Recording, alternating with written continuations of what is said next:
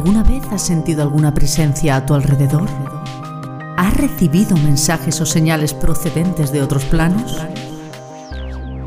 Bienvenido a La Voz del Universo, un programa donde la reconocida vidente, canalizadora y medium Diana Daham desvelará los mensajes del más allá a través de experiencias reales comprenderás por qué ha impartido conferencias y emisiones en directo con más de mil asistentes, transmitiendo los mensajes de sus guías espirituales de luz para el mundo. Si quieres acceder a más contenido y formación sobre Diana, puedes entrar en www.dianadaham.com. Ha llegado el momento de escuchar la voz del universo.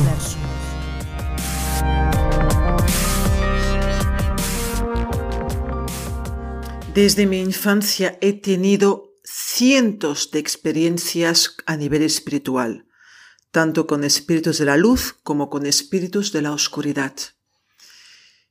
Pero hay un hecho en concreto que me ocurrió en México que me dejó totalmente fuera de combate. Yo ya sabía, por muchas clientas que son de, de este maravilloso país que es México, que es un país donde lamentablemente en, algunas, en algunas zonas, por cultura, utilizan muchísimo lo que son las energías de magias negras, de amarres, de santerías, en fin, de rituales ligados con entidades demoníacas y con tipos de magias muy y muy densas. Todo esto lo tenía claro, lo tenía entendido. De hecho, no hace falta irte a México para poder sentir este tipo de energías. En mi mismo país, que es España, también a día de hoy las personas siguen realizando rituales de magias negras y de santerías. Pienso que no deben ser conscientes realmente de lo que ocurre con esto, ya que cuando haces una magia negra o pides un tipo de magia negra, tanto la persona que lo elabora como la persona que lo pide, lo que está haciendo a nivel inconsciente es pactar una parte de su alma con el diablo. Así es, de duro y rotundo. Así que me apetecía muchísimo viajar a ese bello país y yo ya sabía, por supuesto, que, que podría tener experiencias energéticas, espirituales muy distintas, pero lo que no me esperaba es lo que viví en el pasillo número 8. Me quedará grabado en la mente para siempre. De hecho, te voy a decir una cosa que creo que muy poquitas personas saben y que yo en mi caso también desconocía. Muchos de nosotros pensamos que el número 8 es el número del infinito, que sí, que lo es. Es el número de la buena suerte. Bueno, tal vez también lo sea, porque la buena suerte no tiene un número. La buena suerte uno se la, se la, se la trabaja. Esto lo hablaremos en un próximo podcast. El número 8 para algunas personas es un número espiritual, totalmente respetable, pero lo que yo no sabía, lo que yo desconocía, es que el número 8 también es el número de la muerte. Cuando me lo dijeron semanas antes de que yo marchara a México, pensé, ah, vale, perfecto, no le di mayor importancia porque pienso que cada persona de alguna forma pues tiene su forma de pensar, su forma de creer, y si para esa persona el número 8 es el número que le va a dar buena suerte, seguro que así será. Si para una persona el número 8 es el número que le va a dar el amor, seguro que así será. Si para otra persona el número 8 es el número mmm, de la salud, seguro que así será. ¿Vale? Porque, como siempre te digo, lo que está en tu mente está en tu vida. Lo que tú crees es lo que tú creas. Así que cuando una persona me dijo, Diana, que sepas que el número 8 es el número de la muerte, pensé, ah, mira, nunca me habían dicho nada del número de la muerte. Me acabo de enterar que es el número 8. Ahí quedó. No, no le di más importancia. Pero Dios mío, ¿cómo lo recordé? ¿Cómo recordé ese número? Cuando en el pasillo número 8 sentí la muerte a todos los aspectos tan cerca de mí que se podía cortar con un cuchillo. Estando en México, estando en la Ciudad de México, llegó a mis oídos que había un sitio muy específico, un mercado, del cual omitiré el nombre, por supuesto, es que no quiero repetirlo, Un mercado que, que, bueno, que es un mercado que no es turístico. Y yo como me encanta fisgonear, experimentar, bucear, mezclarme con las culturas de los países, le digo a mi marido, vámonos para allá. Hay un mercado que es muy grande y encima resulta que no es turístico. Esto es lo que nos gusta. De hecho, ofrecimos a nuestros amigos que nos acompañaran, los cuales declinaron muy educadamente la invitación. Ciertamente tenían trabajo, pero ellos no querían acompañarnos porque sabían perfectamente en dónde nos estábamos metiendo. Simplemente sonrieron, nos dijeron, cuando estéis, nos llamáis y os venimos a buscar. Vale, ningún problema. Nunca puede faltar el respeto sobre la libertad de lo que quiera hacer cada uno. Llegamos a, ese mercado, que bueno, para México será un mercado, pero para mí era un pueblo, porque aquello era enorme, ¿no? Lo siguiente. De hecho, cuando, cuando bajamos del taxi, porque fuimos en taxi, en taxi hacia allá, cuando bajamos del taxi, la energía en las afueras, ¿eh? o sea, te hablo ya en las afueras del mercado, porque ahora era un mercado cubierto. No te imagines el típico mercado de pueblo donde vamos a comprar la fruta los domingos, nada que ver. Cuando bajamos del taxi, vi ese mercado, vi esa estructura a lo lejos, me dio muy mala espina, me dio muy mal rollo, no sabía por qué pero me dio como muy mala espina. No importa, nosotros hacia el mercado que fuimos.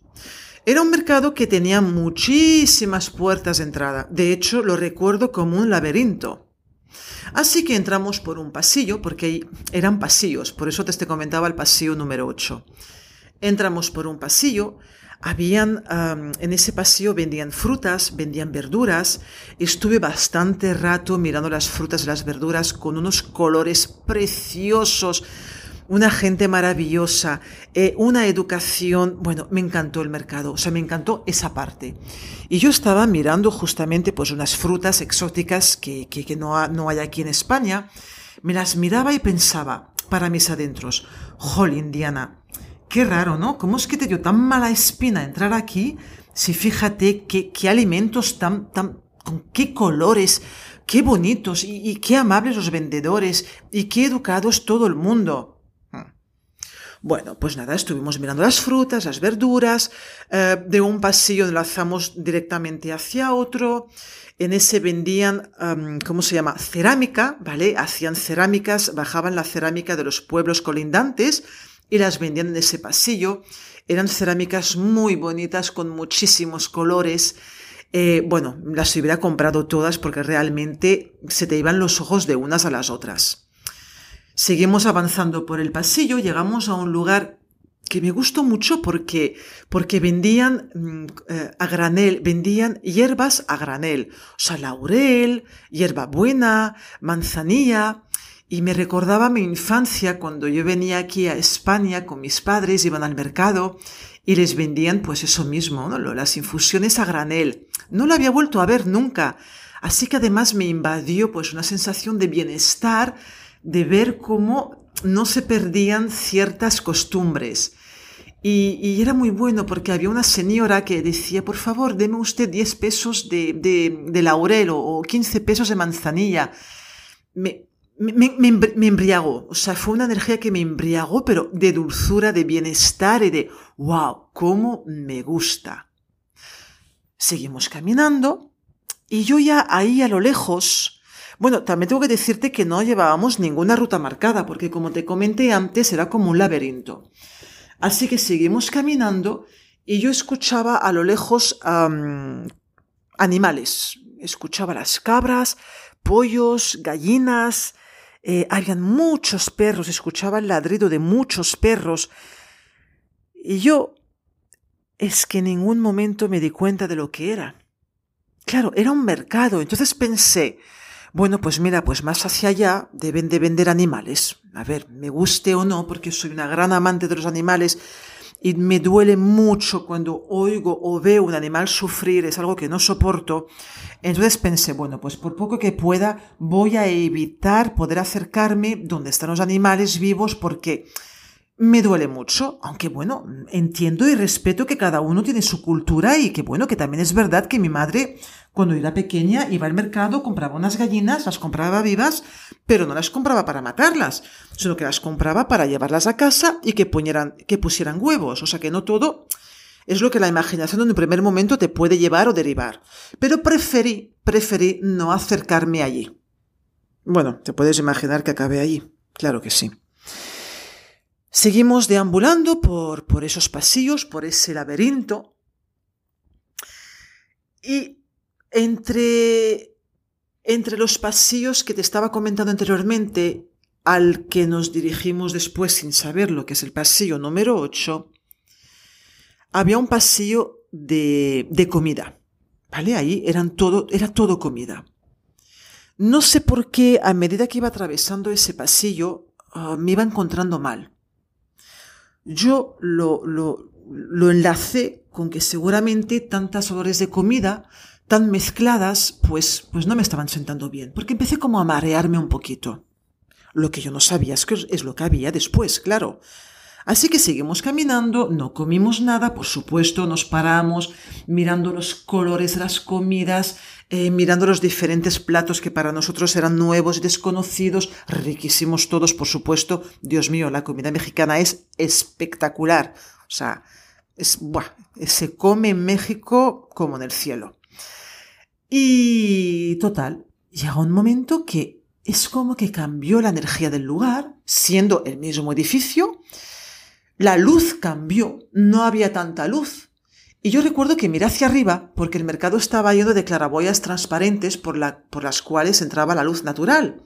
Y además, además habían algunos fluorescentes para reforzar un poquito más la luz. Y recuerdo que miré hacia arriba y, y, pensé, no, si no se ha tapado el día ni es de noche y siguen habiendo claraboyas por donde entra la luz del día. Pero yo seguía percibiendo esa luz diferente, más oscura. Los fluorescentes estaban encendidos y cuando nos dimos cuenta, mi marido y yo, estábamos en el pasillo número 8. Lo que yo, personalmente, tanto yo como mi marido, denominemos como el infierno en la tierra. Y lo sigo pensando a día de hoy. Y mira que he estado en lugares mm, terroríficos. Pero como ese, ninguno. El pasillo número 8 era el pasillo de los brujos, de las brujas, de las santeras, de las curanderas, entre comillas y con perdón. Porque yo conocí una curandera en México. Luego te lo voy a explicar, pero nada que ver con lo que había en ese pasillo. Era oscuro, pero no era oscuro porque le faltara luz, era oscuro por la energía que se estaba moviendo allí. Yo recuerdo estar al principio de este pasillo, mirar hacia el fondo, y que mi guía de luz me dijera, no mires a los ojos a nadie. Sigue caminando, Diana, y no mires a los ojos a nadie. Si les miras a los ojos, estás perdida. Te van a enganchar. Van a pactar tu alma con el diablo. En este momento tuve que como que, uff, como que, perdón, perdón, ¿qué está pasando? ¿Qué me estáis contando? Nunca me habéis dicho algo así. Me voy de aquí, vámonos de aquí. Y de hecho mi marido me dijo, vámonos de aquí, Diana. Y yo le dije, no. Si estamos aquí y hemos llegado hasta aquí, es por algo. Si nos han traído aquí, es por algo. Y si mis guías de luz me están avisando de que simplemente no debo mirar a los ojos a nadie, es porque tengo el permiso de traspasar ese pasillo. Para mí no es el pasillo número 8, aunque lo es. Para mí es el pasillo del infierno en la tierra. Le dije a mi marido, sobre todo, no mires a nadie a los ojos. Mira para el frente, mira si quieres lo que hay en, en las estanterías, pero no mires a nadie a los ojos. Nos dispusimos a caminar. me hizo, me estoy riendo porque me hizo mucha gracia porque recuerdo como mi marido dio el primer paso, estaba recién operado, iba con un bastón y cuando me di cuenta ya estaba en la otra punta del pasillo. Yo pasé por ese pasillo, paso a paso, muy despacio, y noté cómo la energía del demonio estaba presente en todas y cada una de esas 30 personas que estaban en esas tiendas. Eran como, como pequeños chiringuitos abiertos, como pequeños tenderetes abiertos, ah, cada uno con una persona, tanto hombres como mujeres, gente joven, personas mayores. No te puedo decir cómo eran porque no los miré a los ojos, pero sí recuerdo perfectamente esas voces de ultratumba. Recuerdo cómo yo iba caminando por ese pasillo y cómo iban llamándome. Era como una película de miedo, porque normalmente tú cuando caminas por algún sitio, tú sabes perfectamente de dónde te viene la voz que te está hablando. En ese pasillo número 8, en ese pasillo del infierno, todas las voces se mezclaban. Tú no eras, o sea, yo no era capaz de distinguir quién me decía una cosa y quién me decía otra. Era horrible. Era como, como como, como un vórtice, yo, para mí era como un vórtice donde todo el mundo hablaba, pero nadie hablaba, pero todo el mundo quería que lo vieras, que lo miraras, que conectaras a, través de sus ojos, luego de explicar el por qué, para de esta forma poder llamar tu atención. Así que yo caminé, no tan deprisa como mi marido, que él había hecho una maratón, literalmente, yo caminé pasito a pasito y escuchaba, Ven, ven conmigo, yo te voy a ayudar. Es que las voces eran así, cosa que tampoco puedo entender, porque tú puedes dedicarte a la santería o a hacer magias negras y hablar normal como te estoy hablando yo. Pues no, era eso, era ven, ven, ven conmigo, yo te voy a ayudar. Otra persona te decía, porque era una voz distinta, aunque no pudieras distinguir de dónde venía esa voz, de dónde provenía esa voz. Y otra te decía, ¿qué es lo que quieres? ¿Qué es lo que deseas? Ven conmigo, yo te daré todo lo que tú quieres, yo te daré todo lo que tú deseas. Yo seguía caminando, respirando, hablando con mis guías de luz, pidiéndoles que no me abandonaran, pidiéndoles y rogándoles su ayuda porque sabía perfectamente dónde yo me estaba metiendo. Ellos me siguen respondiendo, Diana, avanza y no mires a los ojos a nadie. Como te imaginarás, les hacía un caso tremendo. Creo que nunca le he hecho caso a nadie como aquel día. Eh, seguía caminando y te encontrabas siempre pues con lo mismo. O sea, ven, ven conmigo, yo te daré todo lo que tú quieras. Otra persona te decía, entra, dame la mano, tócame. Te voy a transmitir mi energía y serás una persona exitosa en esta vida. Bueno, esto es un pacto con el diablo. O sea, literalmente, si yo a esta persona le toco la mano o permito que ella que con su mano me llegara a tocar, hubiera pactado mi alma con el diablo.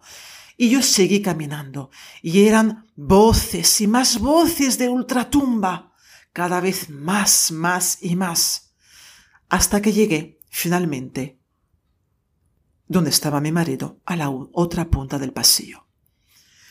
Esa punta del pasillo daba afuera, daba a la calle. Como te puedes imaginar, salimos, nunca mejor dicho, como alma que lleva el diablo. Cuando estábamos, cuando estuvimos afuera, mi marido me dijo, vámonos de aquí. Y yo le dije, no, quiero volver a pasar. Y esta vez lo voy a grabar. Quiero que mi comunidad de Instagram pueda ver eso. De hecho, en mi, en mi Instagram tengo colgadas, bueno, colgué en las stories algunas fotografías de elementos que ellos utilizan para hacer magias negras. Te digo yo que solamente con ver la fotografía se te quitan las ganas ni siquiera de pensar en hacer una magia negra. O sea, tremendo, tremendo, tremendo, tremendo. Mi marido me miró con cara de que, bueno, te has vuelto literalmente loca y le dije, no, mira, Sergio, vamos a hacer una cosa. Ya sabemos lo que hay vamos a volver a entrar, vamos a volver a pasar por este pasillo, ¿vale? Y yo voy a grabar. Mi marido me decía, pero ¿cómo vas a grabar, loca de la vida? Te van a matar. Digo, no, yo cogeré el móvil, eh, lo sostendré en mis manos a la altura del ombligo, ¿vale? O haré como si fuera una cámara oculta que ellos no puedan ver que estoy grabando. Porque de hecho, cuando pasé la primera vez, yo siempre llevo el móvil en la mano. Siempre lo llevo, porque puede haber una fotografía que no te puedas perder, en ese momento o cualquier cosa. O sea, el móvil lo tengo siempre. Entonces le dije, pues mira, lo giraré de esta forma que lo estuvimos como probando y nadie se va a dar cuenta que estoy grabando porque simplemente lo tengo y lo sostengo en la mano. Bueno, pues nada.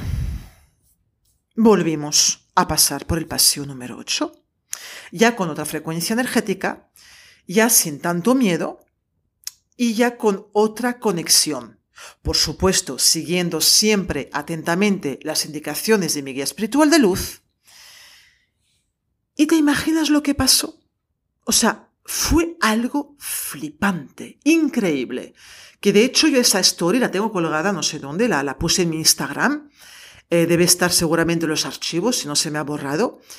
Es increíble. Volvimos a pasar. Hicimos el pasillo mucho más lentamente. Nadie vio, nadie supo que estábamos grabando y nadie dijo nada. O sea, ¿hasta qué punto la energía oscura, la energía densa y la energía negativa tiene la capacidad de interactuar con la mente de las personas? Que como ellos sí, las energías sí que sabían que yo estaba grabando, de un momento para otro se quedaron mudos. Nadie dijo nada. Pensé, Vale, como has vuelto a pasar, seguramente se acuerdan de ti, cosa que dudo, pero bueno, seguramente se acuerdan de ti y como ya han visto que, que no has entrado en ningún sitio y que no les, hecho, no les has hecho caso, no te dicen nada. Es que no era así, porque en ese momento, por ese pasillo, pasaban personas nuevas y tampoco les decían nada. O sea que mi gozo en un pozo Estuve grabando, no se dieron cuenta de que estaba grabando, pero yo lo que, lo que quería grabar no era el pasillo número 8.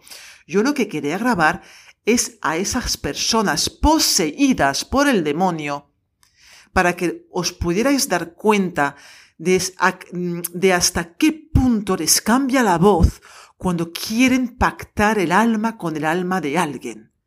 Pues no pude hacer nada. O sea, sí que grabé, pero no salió nada. Se quedaron callados. Total, cuando llegamos al final del pasillo, eh, mi marido y yo nos paramos y los dos dijimos lo mismo. Oye, ¿te has dado cuenta? Es que no han dicho nada. Y mi marido me contestaba, claro, porque están poseídos. Y lo que llevan dentro, que es oscuro y negativo, les ha dicho, callaros la boca. Y eso es lo que han hecho ellos.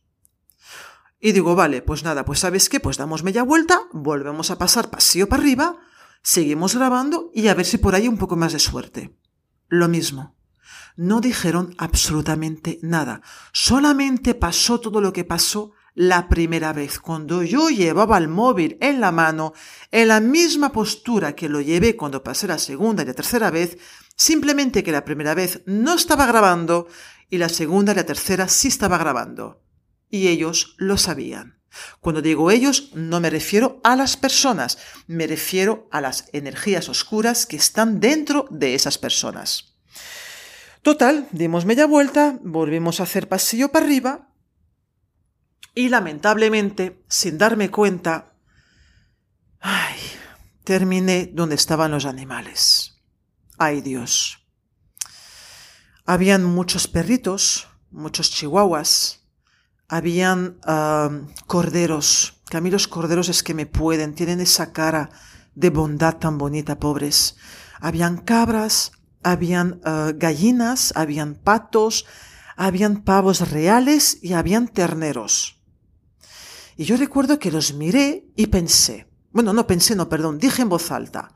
Le digo a mi marido, qué raro, ¿no? Que aquí vendan los animales y que no haya nadie comprando animales. Además, los animales tendrían que estar más en la entrada, porque a ver, si tú compras un ternero para llevar a tu casa, es como que el ternero, pues más fácil sacarlo si está más cerca de la puerta que no tan lejos. Mi marido me miró con cara como diciendo, esta no se entera de nada. Y no, es que no me enteré de nada. Y cuando me enteré se me partió el alma. Esos animales estaban cerca del pasillo número 8. Estaban conectados con el pasillo número 8. Cuando una persona paga, encarga una magia negra, una santería, un hechizo, un amarre, estas personas a las cuales les encargan estas cosas, pues salen un momento de su chiringuito, se acercan a un momento donde están los animales y compran un ternero, un perro, un cordero, una cabra, para, para sacrificarlos. Sacrifican el animal y ofrecen la sangre al diablo. Y esto es lo que pasa cuando encargas, cuando haces una magia negra. Aunque a ti te digan de que no matan animales, el 90%, el 90 de las veces se matan animales. Y esa sangre se ofrece al demonio. Y cuando se ofrece esa sangre al demonio, automáticamente tu alma queda pactada con este último. Así que te pido que te lo pienses muy, muy bien antes de pedir una magia negra. Y por cierto, lo que te comentaba al principio, cuando mi guía espiritual de luz me dijo no los mires a los ojos. En algunas ocasiones resulta que cuando conectamos a, nivel visual con personas que trabajan o que están enlazadas con bajos astrales, conectamos también con la oscuridad. No es lo mismo de lo que te explicaba de los animales, pero sí que hay un porcentaje, un porcentaje muy bajito, pero no importa que sea bajito, lo importante es que existe, de que al conectar visualmente con algunos tipos de personas que trabajan con energías oscuras, puede ocurrir que se pacte también tu alma con la oscuridad. Así que desde aquí, lo que te pido es que por poco que puedas, no encargues magias negras, no encargues santerías, no hagas rituales oscuros, no trabajes con elementos de magias, porque lo único que vas a conseguir es bloquear todavía más tu vida. Encuentra más contenido y formación en www.dianadaham.com y no olvides suscribirte a este canal para no perderte ningún episodio.